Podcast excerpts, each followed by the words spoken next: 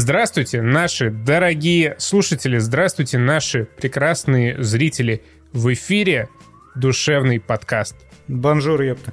Спасибо большое всем, кто поддерживает нас на Бусти, на Патреоне, ВКонтакте, в Apple подкастах. Э, благодарим вас безмерно, бесконечно. Подписывайтесь на нас э, везде. Кстати, да, Spotify же ушел из э, России. Ненадолго он к нам заходил. Да, но зашел ярко, как минимум для нас. Вот заметный факт. Наша аудиоверсия делилась по аудитории на три части. Первая часть, первая треть — это Яндекс, вторая треть — это это Spotify, и третья треть это все остальное. Поэтому э, Интересно, конечно, посмотреть на статистику именно аудиоверсии потом будет, потому что, типа, третья аудитория лишилась, э, возможно, ну да, фактически лишилась нашего подкаста на Spotify. Поэтому подписывайтесь на нас э, в первую очередь в Яндекс, если вы житель Российской, Российской Федерации, подписывайтесь на нас ВКонтакте, ну и на Ютубе, конечно, продолжайте нас слушать, смотреть. Э, смотреть. Спасибо Тину за монтаж нашего видео подкаста, видеоверсии. Вот, что, всем, все молодцы, все охуенные, любим вас. Спасибо вам вообще за то, что вы есть и существуете. Мне, мне кажется, что это очень долгая подводка к Караморе, типа, а в особенности спасибо Даниле Козловскому. Нет? Да, Данила удивил. Э, я, это не была подводка, но я поддержу. Данила поразил. Короче, выбирали мы скудные темы на этот выпуск э, ну, вот есть две игры, они как бы напоследок, потому что там директ тупомойка. И решили посмотреть художественные восьмисерийные. Подожди, я, я скажу, как это было. Э, Костяк давай, говорит, давай, нам давай, советовали давай. какой-то офигенный сериал, типа Severance Surveillance, как он назывался, я даже не помню. Э, что-то на S. Короче, что-то хорошее. Я сказал, зачем нам смотреть что-то хорошее для подкаста? И смотри, Данила Козловский снял очередную хуету. Давай посмотрим ее и поржем. А оказалось, что это охеренный сериал. Спойлер алерт. Да, Данила Козловский снял охуенчик, но с одним изъяном. Да, э, с собой. Главную роль, да. Э, мы говорим про Карамору. Э, такое отстойное вот название, непривлекательное у этого восьмисерийного фильма, который был снят для площадки «Старт», но доступен для просмотра уже и э, по подписке на Кинопоиске. А, это альтернативная история начала 20 века. Там есть все ваши любимые персонажи. Там есть э, Столыпин, там есть Маяковский, там есть, есть камео Есенина. Да, есть, там есть камео э, Парфенова. Есть э, камео. Ну, это вот э, типа, вот надо было хуйню какую-то в конце обязательно добавить, вот, блядь, обязательно, но невозможно было, конечно, удержаться. Э, ну ладно, Суть следующая. Это, значит, альтернативная история, в которой э, есть э, масоны, чуть, чуть не сказал запретное слово, просто масоны, э, которые представлены вампирами. Вампиры оккупировали всю верхушку знати и власти, и именно против них пытается сражаться главный герой. Э, террорист, анархист Карамора в исполнении уважаемого режиссера, неуважаемого актера Данилы Козловского. Причем на кинопоиске он отмечен как единственный режиссер, то есть, э, судя по всему, Данила Козловский снял 8 часов материала. Ну, плюс-минус 7 часов материала. И снято Карамора охуенно. Очень красиво. А вот здесь кино. вот я бы поспорил. Э, э, почему? Удивительно, ну, потому что он снят дежурно, за исключением нескольких сцен, э, хороших, клевых. Он снят ну, нормально, и, но по большей части очень... Но он выделяется, согласись. Он выделяется ну, на фоне всего остального российского, что мы смотрим. Ну, смотря, смотря чего. Например, To the Lake, как по-русски я забыл? Эпидемия. Uh, эпидемия. Sorry for my English. Ну вот примерно так же он и снят, но эпидемия была снята хорошо. Эпидемия лучше снята, там более, больше изобретательных планов. Ну, ладно. Мне как раз Крамора показалось, показался довольно душным э, сериалом именно по манере съемки. Очень много крупных планов, очень много размытие. Подозреваю, что таким образом скрывался не очень большой бюджет, хотя фильм, если что, дешево не смотрится, потому что скрывался хорошо. Э, но мне вот очень часто было тесно. И по доброй трое я пытался его смотреть на телеке, На телеке невозможно нахуй смотреть. Вот это, блядь, нихуя непонятно, что они говорят. Это да, есть такое. Просто классика, блядь. Поэтому мне пришлось э, смотреть почти все 8 серий э, на компе в наушниках хороших, чтобы можно было разобрать, что там Данил Козловский говорит. Революция грядет. Почему вы не можете меня понять? Почему вы не присоединяетесь к сопротивлению? Тут, блядь, сука. Сразу завлеку народ. Э, Карамора — это трэшачина.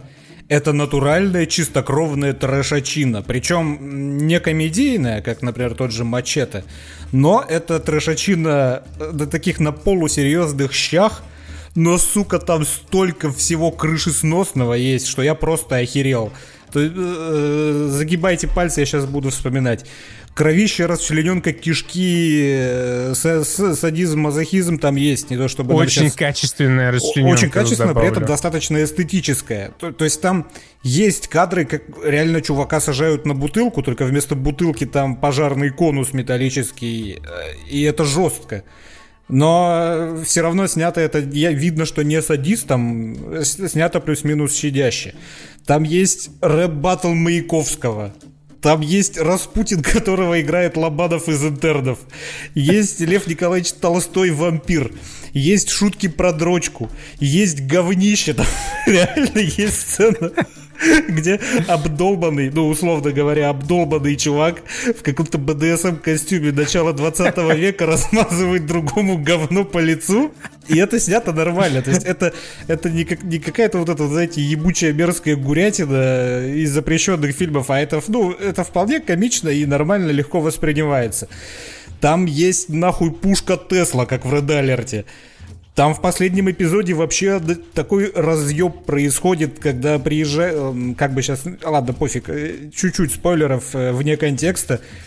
Ребята, некоторые, в костюмах, сука, суперзлодеев из Марвела сжигают огнеметом целое здание с людьми. В ебаных имперских касках. Да, вот, не, не то, чтобы нам сейчас жести было мало в повседневной жизни, но эта жесть вот такая, знаете, развлекательная, которой получается относиться легко. Там есть, э, блядь, амаш э, этому, господи, лицу со шрамом со сценой, да. со сценой Say hello to my little friend. Есть молодой Сталин. Э, то, сука, в этом фильме нахрен есть вообще все, что может появиться в воспаленном мозгу сценариста, при том, что эта опухоль, она доброкачественная. То есть все это вместе, оно э, играет не на абсурдный идиотизм происходящего, а она играет на такую, на здоровую развлекательность художественного произведения. Поэтому я просто, я 8 серий, я охуевал с того, что они туда допихали, и как это в конечном счете может работать. Это просто очень классно сделано, и я был очень удивлен после всяких там этих, господи, что мы последнее смотрели, Данила Козловского. Э, Чернобыль. Что после Чернобыля, я вообще я не был готов э, морально к тому, что Данила Козловский может снять что-то такое смелое, необычное и снять хорошо. И это прям снято очень угарно. Там столько приколов дичайших абсолютно есть. Потому что, опять же, фильм не является комедией. Когда он пытается шутить, у него получается плюс-минус хреново. Но все остальное компенсирует вот этот вот э, недоюморок. Но вот здесь э, для меня была проблема восприятия Карамора, потому что не очень понятны вот эти вот жанровые качели. И здесь э, еще дополнительную непонятку вносит э, композитор, который, который очень думал, что он Дэниел Пембертон. Да, очень думал, что он Пембертон. Видимо, себе представлял, что он для Гая Ричи что-то берет. Он заебал, блядь. Просто Не знаю. заебал своими... Я наоборот... Наверное, в тот момент, когда тебя это заебало, я к этому привык и проникся. То есть, условно, на четвертой серии Костян тебя уже тошнило от этого, а я на четвертой серии, наоборот, начал вникать, и, по-моему, угарно сделано. Мне понравилось. То есть, конечно, не Дэниел Пембертон, конечно, не Король Артур, не, но угарно. Не столько меня заебала его мелодия, сколько э, то, что, как мне показалось, он в некоторых сценах вообще нахуй не попадал в настроение происходящего. Ну, то есть, наверняка музыка обсуждалась э, с режиссером, с монтажерами и прочее, прочее, но, э, грубо говоря, когда играет там условно по настроению калинка, а на экране происходит некая драма, ну, типа, мне было довольно странно наблюдать. Плюс, ну ладно, в целом, это такая, ну, доебка. Не могу сказать, что прям у меня уши в трубочку сворачивались и полностью менялось там восприятие к худшему. Это ерунда по сравнению, блядь, с просто чудовищной игрой Данила Козловского. Ну, он переигрывает. Так-то он нормальный, конечно, актер, но вот он порой, как, собственно, и порой Федоров это делает, он очень дико переигрывает. Там порой такие перекосы выражения его лица в кадре. Я даже я сделал э, скриншоты и Костяну отсылал, когда я уже посмотрел, а он еще нет. Ну, э, не, не может человек такое лицо скривить. Если ему в этот момент яички, я не знаю, током не прошибают. Где-то за кадром. Дело даже не, не в выражении лица, а в его игре голосом в его вот этом вот э, прущем мачизме. То есть он, когда читал сценарий, он такой, э, все хорошо, но давай центральный сделаем темой то, что мой персонаж, он оху... Нет, даже не мой персонаж, я охуенный. Он настолько охуенный, что он, значит, обычный человек по сюжету, и есть персонаж в этом фильме, который умеет своей воле подчинять э, других людей, и вампиров в том числе. И единственный, единственный герой, на которого это внушение э, не... Что? не подействовало, блядь, пиздец, все, Альцгеймер, не подействовало, это без всякой на то причины Данила Козловский. Причем даже не Караморов, а именно Данила, да, Козловский. Даже не объяснено никак. Да, этот персонаж, э, ну, он должен прикоснуться к человеку, чтобы э, завладеть его разумом. Он касается Данила Козловского, де, да, дает ему некий приказ, и Данила Козловский такой, я же анархист, ты же понимаешь это. На меня невозможно подействовать и уходит в туман э, походкой Александра Невского. Вообще, э, блядь, еще там есть одна серия, где э, Данила Козловский уезжает за рубеж. И там он говорит по-английски, блядь. Он, он нормально говорит, нет, он хорошо говорит по-английски, и у, у, уж лучше всех нас, и Александра Невского в том числе. Но у меня стойкое Но, ощущение... Как он говорит по-английски? У, у меня стойкое ощущение, что он себя переозвучивал на постпродакшене и сделал он это максимально трейлерным голосом. То есть это прям необычная речь, это вот такая речь. Hello, my friends. Да. Let me tell you the story of my life. Как будто он до этого озвучивал этот Epic Movie Trailers, или как там называется этот канал, и из образа не вышел. И при этом меня, кстати, порадовало. Вначале я еще не почувствовал подвоха. Мы же все время ругаемся, когда у нас в наших фильмах, там в основном про Великую Отечественную войну, переозвучивают, блядь, зарубежную речь за кадровым голосом. А здесь начинают говорить по-английски и э, субтитры Слава богу. Я еще сначала не почувствовал подвоха, я подумал просто, вот молодцы, но потом я понял, что, возможно, это сделают для того, чтобы все услышали, как э, Данила Козловский говорит по-английски в своем ну, фильме. Конечно, да, да. Наверняка сидел звукореж такой, так, сейчас э, по традиции сделаем закадряк. И Данила Козловский, whoa, whoa, my friend. No, please don't. И, блядь, оставили, да, речь. Остальные почти все актеры прям отличные. Вообще вышаг. И вот на их фоне особенно выделяется своей хуевостью Данил Козловский. Да он просто не очень естественный, да, во многих э, местах. Э, мне пришлось, я признаюсь честно, к Даше Балабановой привыкать пару серий. Она вначале что-то очень много тараторила, но, опять же, это съемки не в хронологическом порядке идут, но просто вот так вот получилось, что вначале она как-то сериала быстро тараторила, невнятно, но потом она прям вообще бодрячком стала. А, и вытягивает вообще весь фильм. Ну как вытягивает? Актеры все хорошие, но больше всего я перся с Янковского. Да. Это не наш любимый с Костяном Иван Янковский, это Филипп да Янковский старший. старший. Да. Вот он прямо просто бриллиант нахрен этого сериала. Просто охеренный от начала до конца. А, вообще, весь этот фильм, ну это, во-первых, сатира, в том числе довольно актуальная. Очень, да, интересная сатира, особенно для текущего момента. Вот именно в апреле было смотреть прям хорошо. Да, и вся эта история с э, вампирами, какой бы она ни казалась глупой, мне тоже она показалась безумно глупой. Ха-ха, русский сериал про вампиров вот будет хуйня, но, как я и сказал, я дико проперся. Вся эта история про вампиров это, конечно, просто одна большая метафора. В чем, в чем там суть? Это начало 20 века. Э, опять же, Столыпин, Ленин рвется к власти. И есть вот этот Карамора, который анархист-террорист. Он противостоит э, элите, он противостоит власти, считает, что власть душит народ, э, богатые решают все вопросики за бабло, и своими действиями он, значит, хочет опять вернуть э, власть народу, создать хаос, вот эти все дела. Есть здесь, лично для меня, по крайней мере, пока я смотрел, э, было две проблемы. Ну, во-первых, э, Козловский, он не вытягивает эту роль, ну, он реально, ну, правда, хуево играет. И в те моменты, где его персонаж должен проявлять ну, там, своим голосом, мимикой, э, может быть, какой-то какую-то безуминку, может быть, как раз в какой-то момент свой внутренний стержень Данил Козловский, он ничего этого не показывает. Он шепчет просто. Он, он шепчет, да, поэтому мне было непонятно, в принципе, э, ну, был не очень понятен, в принципе, вот этот персонаж, его мотивация, она, по сути, объясняется двумя фактами из его биографии. Одним фактом из там, какой-то глубокой старины, вторым фактом из э, первой серии. Э, ну, все там про любовь, условно говоря, про любовь, но вот эта вот сюжетная линия, которая как бы идет фоном и как бы движет им, э, она вот э, как и многие там сюжетные линии, она оказалась недожата. То есть суть в том, что, значит, он э, теряет э, женщину, вроде как ее любит, э, и вроде как мстит за нее, и вроде как в конце выясняется, что на самом деле ему на нее похер, он просто обезумел и т.д. и т.п. Но из-за того, что Данила Козловский, он как-то плохо... Э, ну, и плохо играет, не до конца понятно вообще, что это за персонаж, что за Карамора, что конкретно им движет, что дает ему силы и что он хочет в итоге добиться. То есть он такой, как знаешь, говорят, персонаж-функция.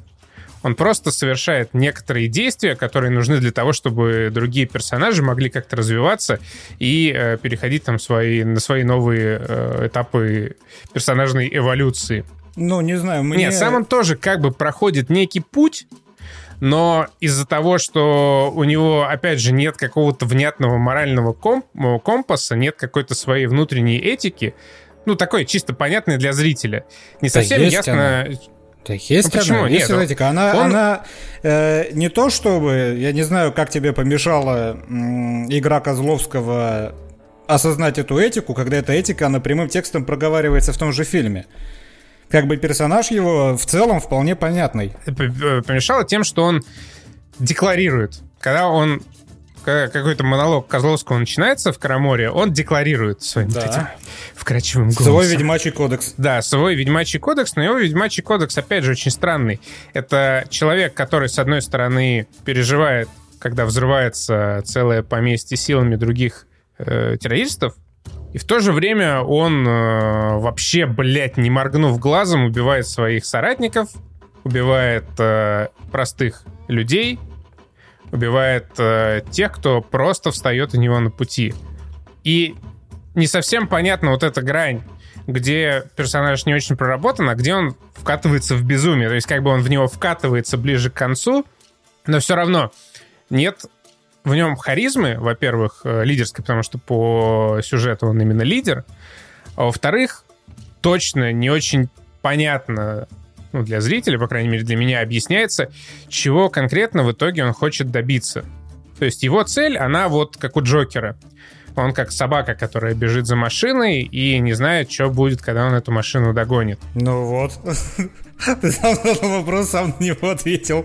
Ну, и, в чем проблема-то, я не понимаю. Да, и для персонажа такого рода в нем как раз не хватает вот этой безуминки, в нем как раз не хватает э, большего напора на... Сейчас учим снимать Данила Козловского. Большего напора на вот эту фоновую линию о том, что он типа любит свою женщину, на самом деле как бы не любит, а просто ищет себе оправдание, оправдание всем своим злодеяниям. А вместо этого нам показывают, очень старается выпячивать Данила Козловский то, что его Карамора, он на самом деле благородный персонаж — хоть по сюжету, очевидно, и не предполагается подобное. Не знаю, мне кажется, ты слишком э, много внимания в разрезе оценки всего фильма уделяешь именно Даниле Козловскому. Ну, то есть... Ну, как потому что, творцу. как ни крути, он э, там главный герой. Да, и вот именно тебя это почему-то больше всего задевает, потому что у меня не было вот этих не, вот я, проблем я поясню, с фильмом. Просто, я поясню, мне Крамор понравился прям фильм. Я вообще, я за два дня его посмотрел, прям просто вылетел. Отлично. Поэтому мне как раз э, было интересно смотреть за тем, что происходит, и пытаться вникнуть в сюжет. Э, к другим актерам и персонажам вопросов, ну, как минимум, меньше. То есть Юсупов, например, вообще великолепен. Ну, это да. А, и то еще же, э, как, как тебе твой любимый чувак из... Э, Майора Грома? Из Майора Грома, да, как раз, который говно размазывал по лицу. Не, ну, как понятно, чувак просто случайно в какой-то день перепутал съемочные площадки и, ну, оказался не на Майоре Громе, а на Короне. Не, нормально, на самом деле, нормально. И говно он размазал как следует, респект, уважаю. Не, мне не, вот прям не понравился, помимо Козловского, мне только один э, актер, игра одного актера, это Дмитрий, ну, который пережил Final Confrontation со Столыпиным. Ну, собственно, Багров, который получается, да. Угу. Да, да. Но э, в это, этот фильм, он на самом деле делится на такие две противоположные ветки. В конце первой серии один персонаж оказывается на стороне, собственно, анархистов, Второй персонаж внезапно оказывается в окружении вампиров. И вот эти вот две ветки, они почти никак не пересекаясь, идут на протяжении всего сериала и развивают вот эту вот вампирскую и престоловскую тему, каждая со своей стороны. И это сделано довольно хорошо. Вот э, как раз то, что не так часто мы встречаем в, в российских фильмах – когда вот, такие, вот такое длинное повествование, оно серая все от начала мораль. до конца, да, и та же самая серая мораль, оно имеет смысл. И character development, в принципе, хороший, мне понравилось. Там есть э, в этом сериале такие э, тупые моменты в мелочах, вот прям вот просто постановочно тупые. Там, например, когда ей дают пистолет серебряной пулей, вообще не ожидая, что она может по кому-то стрельнуть с какого-то хрена, хотя она в таком состоянии, что может. Когда маньячило вот этот вот из первых серий, он режет своих жертв, которые истошно вопят не где-то на отшибе за городом в одиноком домике, а в какой-то, блядь, общаге. В соседней квартире. Вокруг него куча народу, он режет жертв, они вопят, то есть все могут... И при этом его, блядь, 20 жертв никто поймать не может. Вот как это должно работать, я не понимаю. Таких тупостей есть, но в целом, по большому счету, это все довольно угарно. И этот сериал, это вот... Э, я, я, я хочу сказать, что это даже не в контексте российского фильма хорошо, но я побаиваюсь такое говорить. Вот точно текст это в любом случае хорошо точно дуэлянт это заебись кино. Э, без приписки для российского кино хорошо. Вот Карамора, я не знаю, у меня какое-то пограничное состояние. Э, с одной стороны, мне хочется сказать, что это в любом случае пиздатый сериал, без всяких оговорок. Но с другой стороны, конечно, есть всякие миротворцы и во все тяжкие, к которым люди привыкли, а есть вот Карамора, поэтому, ну, как кому-то может и не зайти, конечно. Не, э, очень видно, что ориентировались на английские сериалы, на «Острые козырьки», на «Табу», и, конечно, там, если сравнивать с ориентирами, ну, такими, типа, очевидными, то Карамора проигрывает. Но в целом это хорошее самодостаточное произведение. Ну да, там, не знаю, есть ли смысл делать сейчас вообще поправки на то, что там русское и не русское. Ну, типа, сейчас э, у нас фильмы и сериалы, они в целом ну, их можно оценивать так же, как и любые другие. Типа, либо такое же говно, э, как там что-нибудь, либо такой же охуенчик, как что-нибудь, потому что там «Перевал Дятлова», «Эпидемия», все это снято здорово, все это имело оглушительный успех, например, там на Netflix. Даже «Майор Гром», который мне категорически не понравился, он снят вполне хорошо и был там в топе Netflix в свое время, когда он там вышел. Ну, его проблема просто в том, что «Майор Гром» абсолютно бессмысленный. Ну, как бы да, но, а но не Карамора... суть. В Караморе есть то, например, что я давно не видел. Возможно, потому что я такие фильмы не смотрю, а тут неожиданно наткнулся. Но вот именно вот этот вот здоровый трешак, абсолютно отбитый вот прям совсем в край, в кромешную край. Я, я, я удивлен, что такое вообще вышло на российском цифровом даже ТВ, потому что на реальное ТВ такое бы роду не пустили никогда. Там сиськи, ну, слушай, письки, по, кровища, по реальному ТВ был метод, если что. Но метод, метод это другой. Метод это не настолько отбитый. Там просто есть, э, скажем, сцены жестокости, но это, согласитесь, с Караморой ни в какое сравнение не идет. Ну, э, Просто расхуяривают, да. расхуяривают людей. И я, знаешь, я, я, я вот э, раздосадован тем, что не показали сцену, э, как Балабанова расхерачивает э, семью вот этих вот уебков. Когда Янковский вышел за дверь, и мы то я понимаю, я понимаю, конечно же, задумку авторскую, и окей, ладно, но я когда прямо вот когда накалялась атмосфера, я прямо очень ждал, что нам сейчас покажут в красках настолько омерзительная семейка, что хотелось это увидеть. Слушай, я думаю, на самом деле не очень хорошо бы показали, потому что с демонстрацией именно вампиров там большие проблемы, как и с объяснением того, чего вообще не могут, а чего не могут. Мне кажется, там до конца не договорились, не проговорили концепцию того, чего они могут, эти вампиры. Да, то есть как бы а, они сильные, но иногда. Они быстрые, да, но, но иногда. иногда. Они бессмертные, ну типа так, порой не очень понятно как, но в общем, да, что-то могут, что-то не могут. Ну это Поэтому как раз вот те они... недоработки в микромоментах. Они имеют место, да. Да, поэтому не очень ясно. Может быть, даже это на самом деле хорошо, потому что вампиры здесь воспринимаются скорее как э, просто э, как просто антагонисты. Метафора, то же самое. Это как метафора и антагонист. Это своего рода масоны, у которых есть определенная там, мистическая черта, и которая, которая добавляет просто изюминки этому сериалу, потому что, ну, прикольно, там вампиры, Распутин, э, все это сделано, ну, благодаря тому, что 8 часов намного аккуратнее и интереснее, чем в Кингсмане, который вышел пару месяцев назад. Там про чисто неймдропинги были. Здесь, конечно, тоже такое есть, но в целом персонажи, которых вводят, вот эти известные, они какие-то функции хотя бы выполняют, они как-то себя презентуют. Вот да, я тоже, я вспоминал Кингсмана, который, по сути, представляет из себя тот же самый сеттинг историческо-географический, но при этом Кингсман был скучный, вот в этой своей игре престолов, а Карамора она веселая в этой своей «Игре престолов». Как раз потому, что там очень просто много э, крутых ништяков туда напихано, которых я лично никак не мог ожидать. В любом случае, э, актеру Даниле Козловскому Пора не, не, небольшой респект, а режиссер Данила Козловский прям неимоверно порадовал, вот ему респект. Да, и со- совет просто, Данил, скорее всего, ты наш подкаст слушаешь, просто бери Федорова в следующий раз. Ну, типа, ну, проще, проще всего. К чему сложности? Зови Федорова. Федорова... Федоров, он как Райан Гослинг. Просто хороший. Даже, даже если он не попадает в роль, как в «Спутнике», он просто хорош, он харизматичный, прям охеренно харизматичный. Ну, ты, ты, ты, ты добр, да. Ты дипломат. Позовем Данила Козловского в наш подкаст. Хочу услышать, как он лично пошлет меня нахуй. Надеюсь, я решил абсолютно все проблемы русского кинематографа на ближайшие годы и обеспечил Петра Федорова работой. Да, потому что у русского кинематографа в ближайшие годы явно будет много работы. О, да, и не очень много бюджета, возможно. Кстати, о чем-то не очень многобюджетном. А, переходим а, к новой игре. Да, к Рафаэлю Калантонио.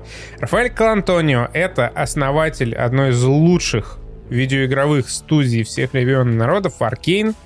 Четыре года назад он покинул ее и э, решил заняться чем-нибудь поменьше. И поэтому Костян не осилил Deathloop. И поэтому я не осилил Deathloop, и поэтому я не осилил Weird West. Это просто потеря всесторонняя.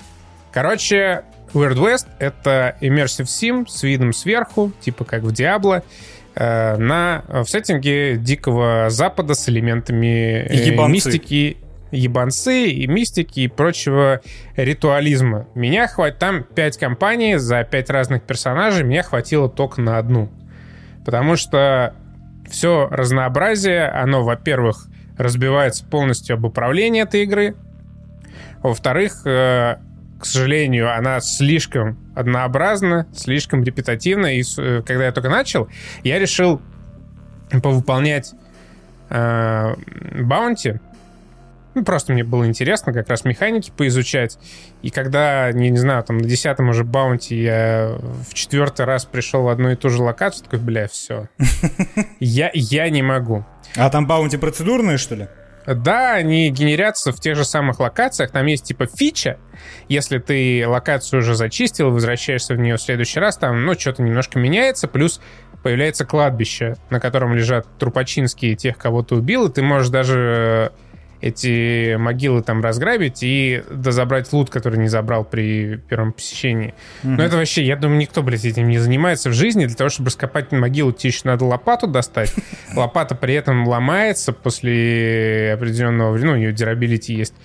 И там вот очень много еще этого микроменеджмента, то есть там есть инвентарь, есть э, пушки, есть шмот, как для главного героя, так и для его соратников до двух можно брать в пати.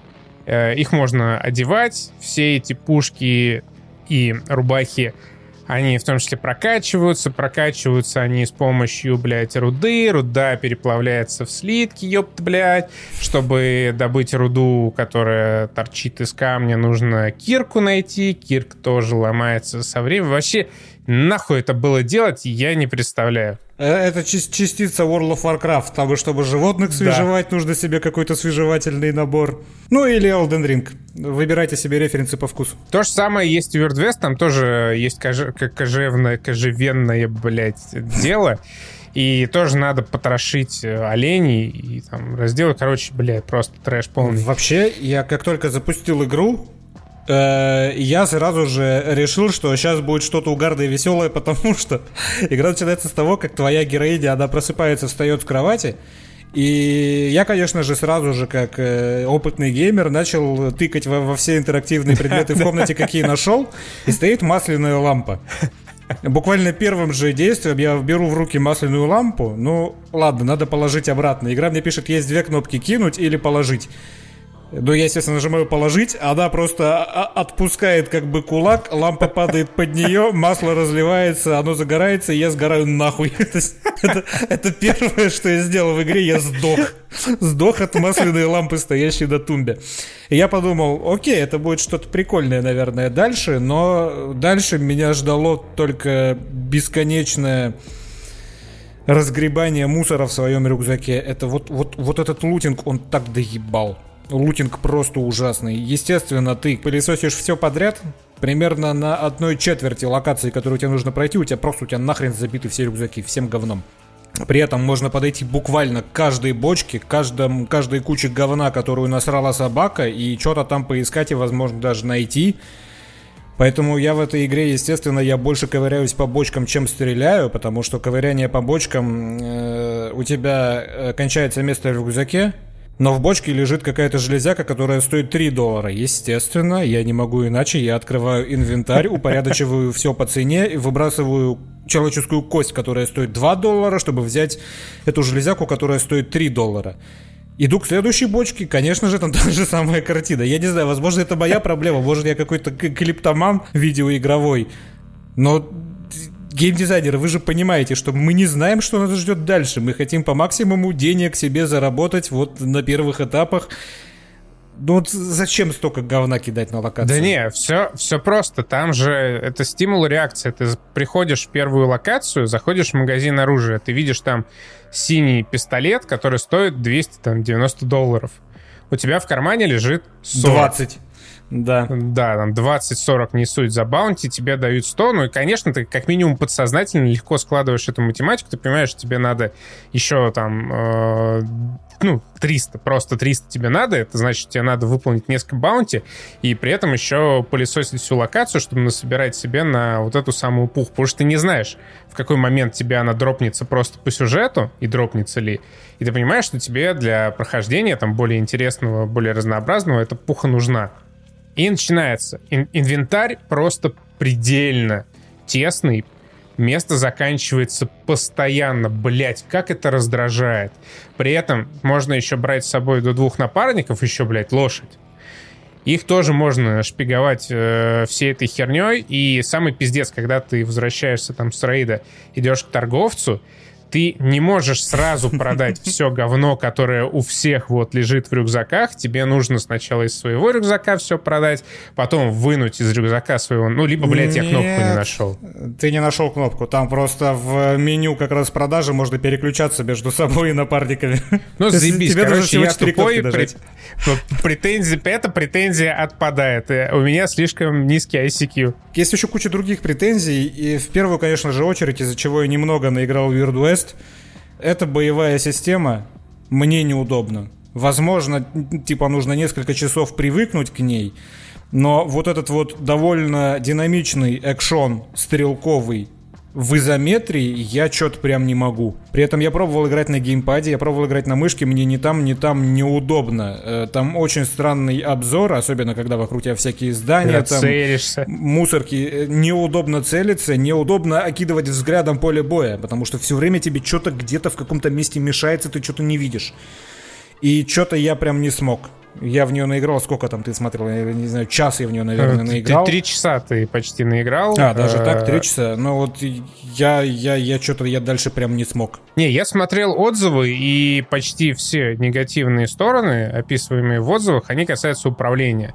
То есть э, идея пиздатая. Геймдизайн предполагает, и, ну, да, предполагает, что заходя локацию и видя противников, ты можешь с ними вообще всеми возможными способами раз, э, разобраться, если они стоят в луже. Ты можешь кинуть им под ноги электрическую бомбу, ты можешь э, кинуть там в них бочку, ты можешь их там привлечь их внимание, убить по стелсу. Короче, типа дохерища возможностей. Но еще там есть Sim. перки. Все тот же. Ну да, и, и как бы Immersive Sim э, от человека, который делал Dishonored, человек, который делал Prey, но абсолютно ебаное управление и вот эта изометрическая камера, они все убивают. То есть у тебя в 90% случаев, если ты, конечно, там вообще не пианист э, видеоигр, у тебя все заканчивается абсолютно тупой хаотичной перестрелкой, где ты просто всех э, решетишь там из револьвера, из винтовки, из дробовика.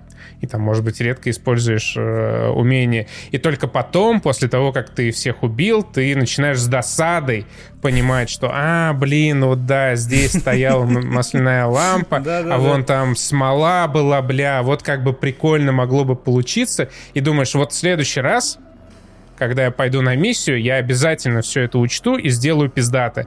Ты приходишь на следующую миссию, ты ровно один раз пока тебя никто не заметил, кидаешь эту лампу в, это, в эту лужу масла, там все загорается, и все, дальше начинается полный хаос, который просто невозможно контролировать, в котором нет вот этого плавного и динамичного перехода от одного стиля игры к другому, от одного навыка к другому, как в Dishonored, где ты вот прям на ходу все мог использовать, это было все удобно, круто. Бомбы, пистолет, э, арбалет, умения, все это было у тебя всегда под рукой, все это было всегда удобно. Здесь нет, здесь ровно два типа геймплея. Это либо просто перестрелка, либо просто стелс. Стелс при этом простенький, ты прячешься в кустах, выходишь из конуса зрения противника, забегаешь за спину, там, и убиваешь, душишь отволакиваешь. При и этом... так повторить бесконечно. При этом там есть некоторые косяки, которые, наверное, исправятся патчем, но э, вот есть быстрое сохранение в этой игре, ты сохраниться можешь в любой момент. И оно порой работает очень странно. Я как-то Да. зачистил, зачистил комнату, э, вынес там три человека по стелсу. Они по очереди заходили, я их по очереди выносил. Пустая комната, мне надо выходить на улицу, там враги, я нажимаю F5, выхожу, меня убивают, я нажимаю F9, и я загружаюсь вот в этот свой, свой сейф, и там какого-то хрена сидит человек за столом. Враг. То есть, когда я сохранялся, его там не было. А теперь я загружаюсь, и он тут же поднимает тревогу, и все ломается. Ве- Весь мой стелс ломается мгновенно. А, Есть некоторые недоразумения, но плюс еще игра не озвучена абсолютно. Единственный, кто там говорит, это какой-то закадровый рассказчик, наратор. А, Все, все диалоги не озвучены. Но, кстати, что меня порадовало, и что, ш- что часто сделано очень плохо, это российские шрифты. Они хорошие и выглядит все это приятно.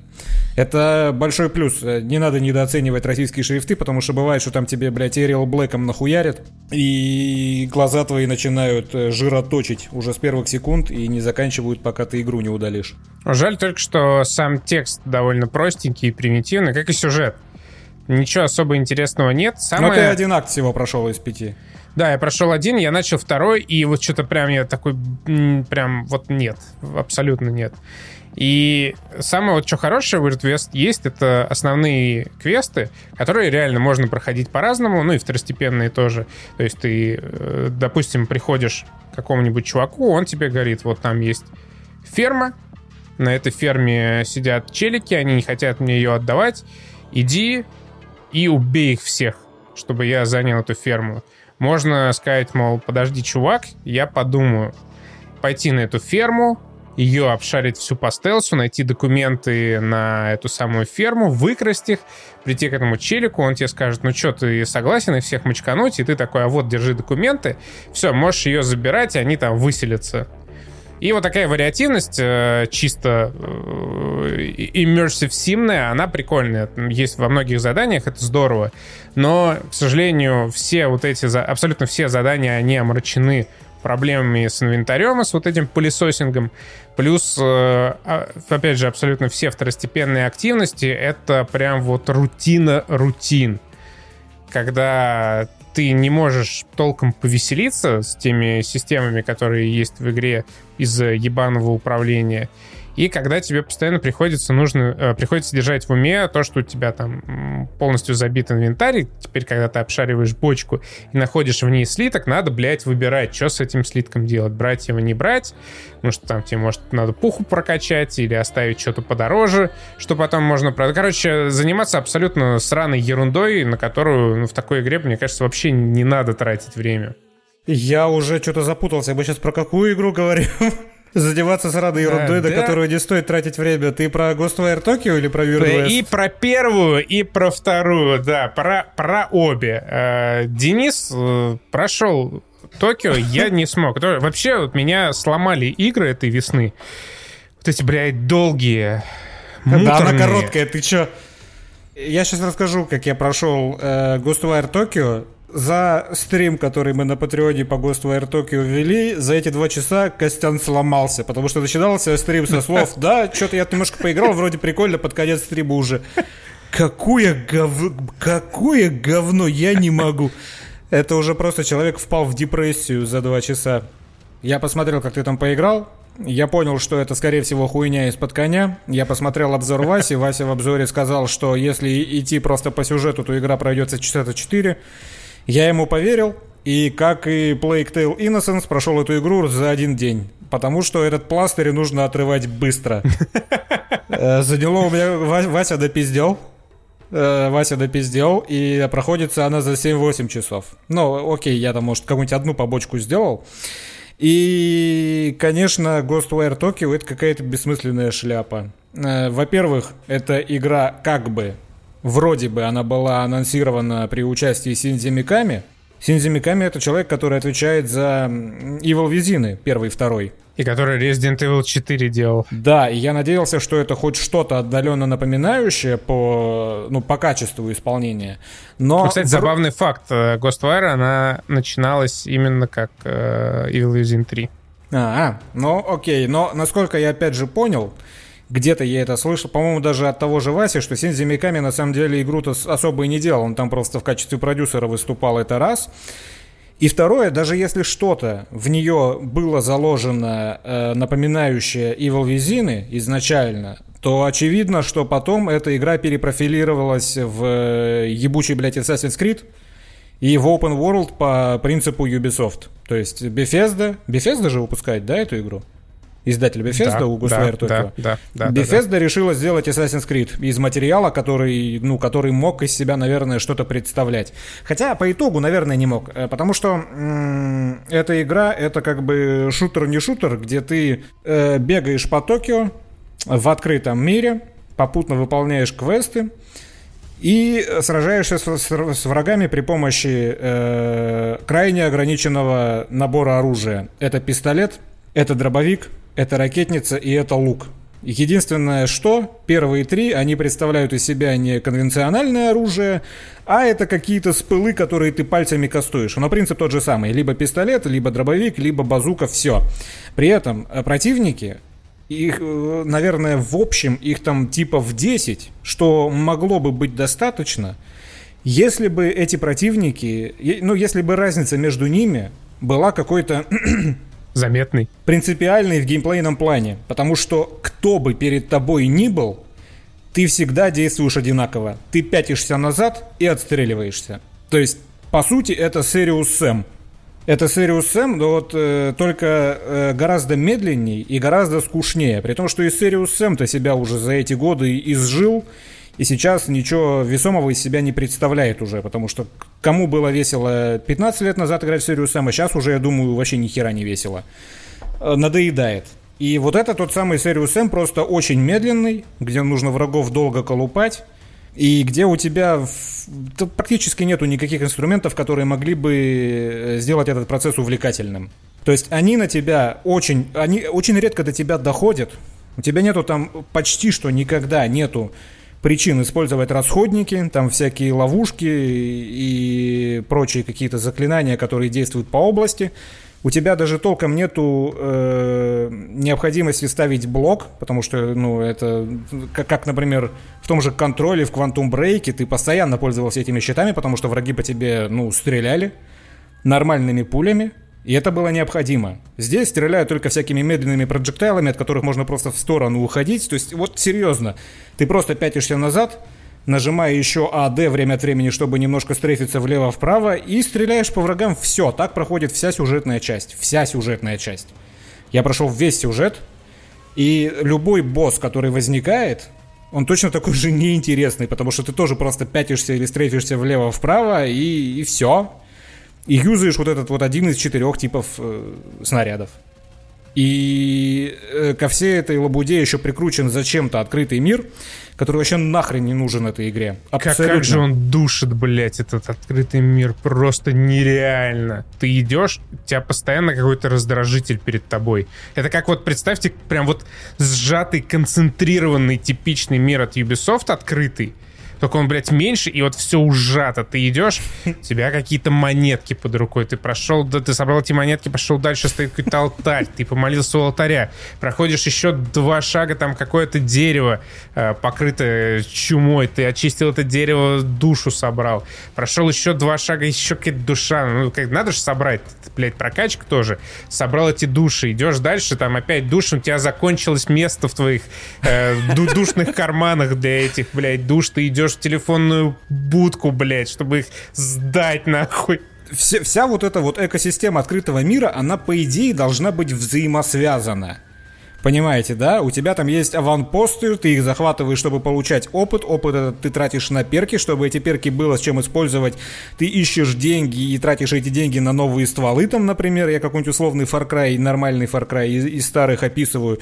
То есть вот так вот это все должно работать. Здесь это просто открытый мир, в котором напихано всякой хуеты, и все элементы, которые должны быть взаимосвязаны, они настолько этой игре не нужны и они не продуманы, что одна из самых дорогих э, покупок, которые ты можешь совершить в магазине, это, блядь, расширение карманов, чтобы ты мог собирать туда больше экспы. Смотрите, ты ходишь по Токио, и у тебя там висят какие-то просто души. Э, души, покинувшие тела.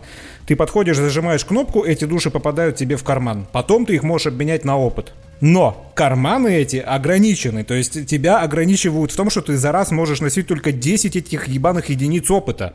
И это явно сделано только для того, чтобы тебе было на что тратить деньги в магазине, чтобы эти карманы расширять, потому что это ограничение, оно настолько бессмысленное и искусственное, оно настолько не имеет вообще никакой геймплейной ценности, Тебе просто нужно в 4 раза чаще ходить в телефонную будку, чтобы сдавать э, эти души в обмен на опыт вот все элементы этой игры, они выполнены именно так. Причем вот еще про процесс этой сдачи, какой он тупой, блядь. Ты подходишь к этой телефонной будке. Ты нажимаешь на телефонный аппарат, там проигрывается анимация. Тебя еще, блядь, спрашивают, хотите ли вы сдать души. Ну а чем мне, блядь, еще с ними делать, ёпта нахуй? А нахуй я Зачем сюда пришел, вы, блядь, спрашиваете? Да, типа, что я сюда перся, блядь? Просто так, что ли? В 50 раз на эту ебучую анимацию посмотреть? Ну, конечно, я хочу, блядь, эти души ебучие сдать. Что за тупой, блядь, вопрос? И, и, и ждет, главное, менюшка такая. Ты, типа, пока ты не, не нажмешь на «да, хочу». А, блядь, если не хочу, то что, блядь? Сука. Да я понимаю твою фрустрацию. Не, вот я бы мог сказать, знаешь, во многих обзорах пишут, блядь, ну там очень красивый, детализированный э, Токио, куча отсылок к японской культуре. Возможно, Но играть в это неинтересно. Я согласен, но как игра, это реально это одна из худших игр за последние годы, потому что это настолько бессмысленная хуйня. То есть Типа, мне не понравился Elden Ring, это моя проблема. Он мне просто не понравился. Я тебе сейчас прикол скажу. Э, user score на PlayStation 5 у Ghostwire Tokyo 8.0, а у Elden Ring 7.9. То есть эту игру оценили пользователи выше. Отсоси Elden Ring. Я доволен. Э, чтобы вы понимали... Я, я не представляю, блядь. Чтобы вы понимали, Elden Ring ебаная параша, которая утянула меня уже на 95 ебаных часов. Я столько в играх со времен цивилизации шестой в сингловых не проводил, блядь. Последний босс это просто уебище лесное. Я, сука, я не знаю, как его убивать. Вот я на нем залит. Все, мне осталось одного босса убить. И эта срань, она просто ебет меня своими э, радужными тентаклями во все щели. Ужасная абсолютно игра. И пока что игра года. Че говорю, как бы есть... Э, вот э, Ghostwire, мне кажется, это одна из тех игр, которые прям объективно просто чрезвычайно хуевые. И непонятно вообще, как они а не, она, вот мне кажется, это реально делали тир э, либо для VR, либо вообще нахуй для игровых автоматов, потом ебанул ковид, и они такие, ну все, никто не пойдет играть в VR в эти торговые центры, никто не пойдет на, играть в автоматы, и поэтому давайте сделаем э, из этой игры, блядь, компьютерную там консольную. Возможно. Просто так такая хуйня нереальная. Ну, про, реально, я умер. Я за эти два часа стрима для там Boosty Patreon, я умер в, в этом Гостваре, просто задушил меня. А, возможно, воз... я сейчас э, высказываю смелое предположение, поскольку я знал, что эта игра из себя представляет, я играл на сложности, ну, типа нормал, какая там изначально предполагается, 2 из 4. Возможно, что-то меняется на последней сложности. Ну, возможно, тебя там ваншотят Я просто. читал, что тогда. нет. Нет, ну вот я, я просто не знаю. Эта игра, она, ну, в моем понимании, вот это, это то, что получается, когда исполнительные менеджеры издательства не задушили концептуально хуевый проект в зародыше. То есть не задушили виним, этого ребеночка. Мы виним там всяких, да, Electronic Arts за то, что они забрили э, проект Visceral по Звездным войнам, который мог получиться угарным. Но, типа, вот, вот, вот это вот, э, Ghostwire Tokyo, это пример, когда вот не задушили, и жалко, что не задушили. Лучше бы Синди Биками его студия, которая, ну, наверное, умеет делать игры, и Вилвизины пиздатые, она бы потратила свое время на что-то концептуально классное. А здесь вот они придумали этот концепт с э, колдовством из рук, но они не смогли его нормально в геймплей преобразовать. Ну, это скучно, это неинтересно. Вот эта стрельба из рук по противникам, которые до тебя даже добежать-то толком не могут, это неинтересно. Они причем даже не спавнятся вокруг тебя, они не облетают тебя, они не заставляют тебя пользоваться всем, что есть в игре, но опять же, на ну, нормальной сложности. Возможно, что-то меняется, но я что-то в этом сомневаюсь. И это просто скучно. Ну, мне было чертовски скучно. Поэтому я пробежал и все. И сюжет.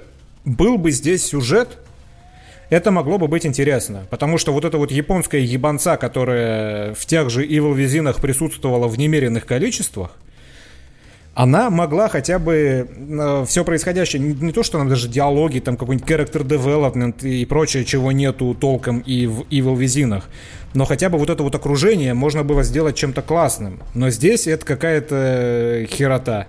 Ну вот прям точно такая же неинтересная херота. Как общаются эти персонажи? Вот у вас ситуация. Главный герой, в него вселяется некий дух, который дает ему вот эти силы стрелять из пальцев – и, ну, есть миллионы способов. Ни один, наверное, фильм даже на эту тему есть, как можно развить отношения вот этих вот двух сущностей, оказавшихся запертых в одном теле. Это же богатый концепт, но абсолютно ничего просто из этого не вытекает. Ничего. В сюжетном плане из вот этого концепта не выжато ни хера вообще. У них все диалоги это на уровне... Я даже не могу сказать, на каком уровне. Я вообще не помню ни единой фразы, которую они друг другу сказали. Блять, на уровне Horizon. На уровне Horizon пускай. Но это, это просто скукота. Это просто скукота. Все персонажи побочные, которых ты встречаешь, это скукота. На тебя там выливают немножко экспозиции, типа вот у меня были родители, а они умерли, теперь я спасаю сестру, а у меня вот есть жена и сыном, и ну и все. Это э, не на, опять же, нарративном уровне не имеет никакого веса, потому что ты эмоционально как игрок не вовлечен в эту историю. И это не имеет никакого веса на уровне э, восприятия персонажей, потому что подается все это, ну, я даже не знаю как. Это монотонное просто. Перечи... Э, это, это как Elden Ring.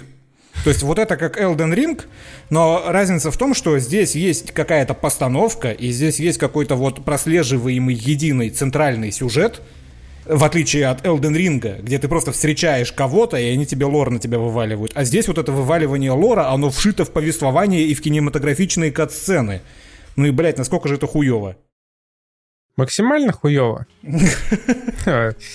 Короче, бля, не знаю, вот в этом сезоне э, весной меня прям игры не по... Вот Киберпанк прошел, сука, вообще просто в сердечке остался в моем. В общем, э, игры получились плохими. В этот раз Карамора заебись. Всем спасибо, что смотрели и слушали нас. Пока. Пока.